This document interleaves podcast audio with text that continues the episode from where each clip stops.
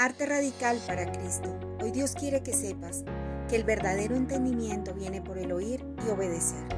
El principio de la sabiduría es el temor del Señor. Buen juicio demuestran quienes cumplen sus preceptos. Su alabanza permanece para siempre.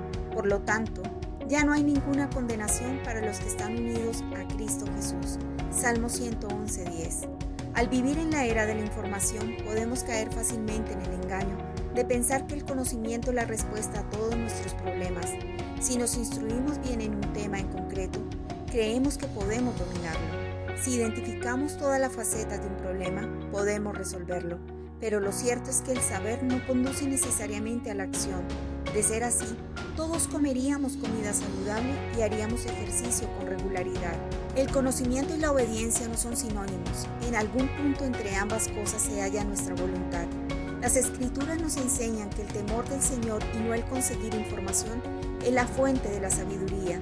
Santiago 1.22 nos dice que el oír y obedecer conseguimos un claro entendimiento. Ser un mero oidor de la palabra significa engañarnos. Ser un hacedor de ella elimina los puntos muertos y mantiene nuestra visión clara. Esta es la parte difícil, porque poner en práctica la palabra implica arrepentimiento o abandonar nuestros propios programas.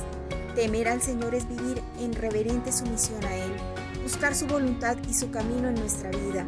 Este es el punto de partida para una vida de sabiduría y entendimiento. Señor, ayúdame a no ser engañado por confiar tan solo en el conocimiento. Muéstrame los ámbitos en los que he escuchado y no he actuado, y ayúdame a obedecer. Dame un temor reverente de ti. Amén. Bendiciones.